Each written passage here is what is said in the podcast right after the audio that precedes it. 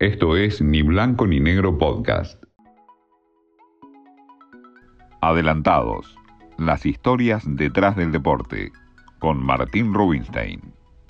Una fría tarde de Europa, un nene salía de la escuela a los seis años y llegaba a su casa como todos los días, donde la esperaba la madre, siempre contenta, con un plato de arroz con leche. Una familia humilde, muy humilde, de padre congoleño, jugador mediocre de fútbol, por eso al poco tiempo tuvo que abandonar la actividad.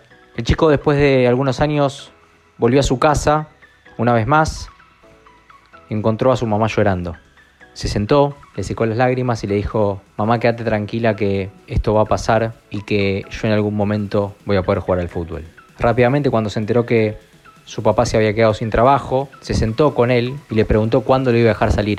Y el padre, humildemente, para cuidarlo, le dijo, cuando cumplas 16 vas a poder hacer lo que quieras. Y fue así que a los 16 años y 4 meses agarró los botines de su papá, porque no tenía plata para comprar botines nuevos, armó su bolso y se fue a jugar al Anderlecht. En el 2009 fue goleador en infantiles. Lo fichó el Chelsea y empezó a hacer más goles. Y después se fue al Everton, Inglaterra, y firmó contratos y pudo sacar a su familia de la pobreza.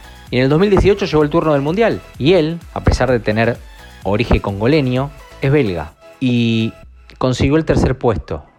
Fue una de las revelaciones de aquel Mundial. Y hace un año, muchos lo conocen porque es la dupla goleadora con el argentino Lautaro Martínez. Y muchos lo conocen porque lo llevó al Inter a la final de la Europa League. Romelu Lukaku es el belga de 27 años que luchó y lucha contra la pobreza, contra el racismo por ser de raza negra todos los días, pero con una historia conmovedora, de humildad, de trabajo, de honestidad y sobre todo de mucho sacrificio.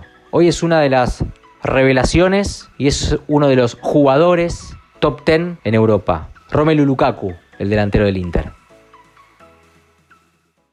Esto fue Ni Blanco ni Negro Podcast.